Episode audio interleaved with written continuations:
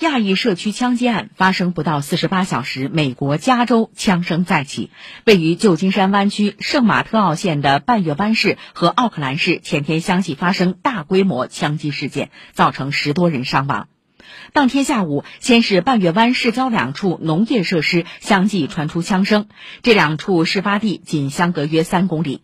警方接报后赶赴现场，在一处地点发现四人中枪身亡，一人受重伤；另一处农场附近则发现三名死者，枪手已逃之夭夭。警方很快确定这两起枪击案系同一人单独作案。经过两个多小时的搜捕，最终找到了藏身当地警局停车场的嫌犯。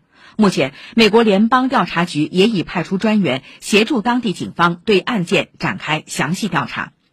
到当天晚间，加州第四大城市奥克兰也发生枪击事件，造成至少一人死亡、七人受伤。这已经是加州在三天之内发生的第三起大规模枪击事件。另外，美国中西部艾奥瓦州同样经历了血色周一。